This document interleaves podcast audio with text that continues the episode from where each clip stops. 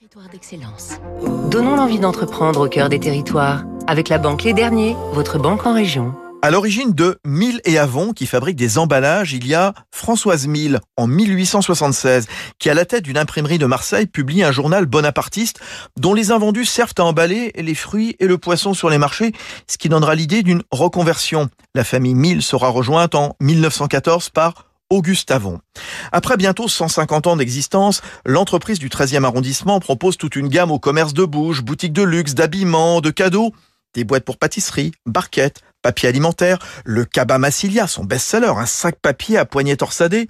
Le e-commerce n'est pas oublié puisque Mille et Avon fabriquent des pochettes souples d'expédition.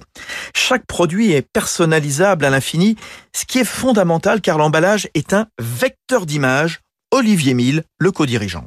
Évidemment que la communication par l'emballage est essentielle. Le commerçant a besoin en fait de communiquer sur ses emballages pour expliquer son positionnement auprès de sa clientèle et comment faire passer un message clair à votre clientèle pour lui expliquer que certes vous êtes un magasin multimarque de vêtements, mais quel positionnement avez-vous euh, Quel type de marque vous sélectionnez Et quel type de clientèle vous souhaitez toucher? Mille et Avon utilisent de moins en moins de plastique et de plus en plus de papier et de carton, des matériaux issus de forêts gérées de façon durable et aussi du recyclage. C'était Territoire d'excellence.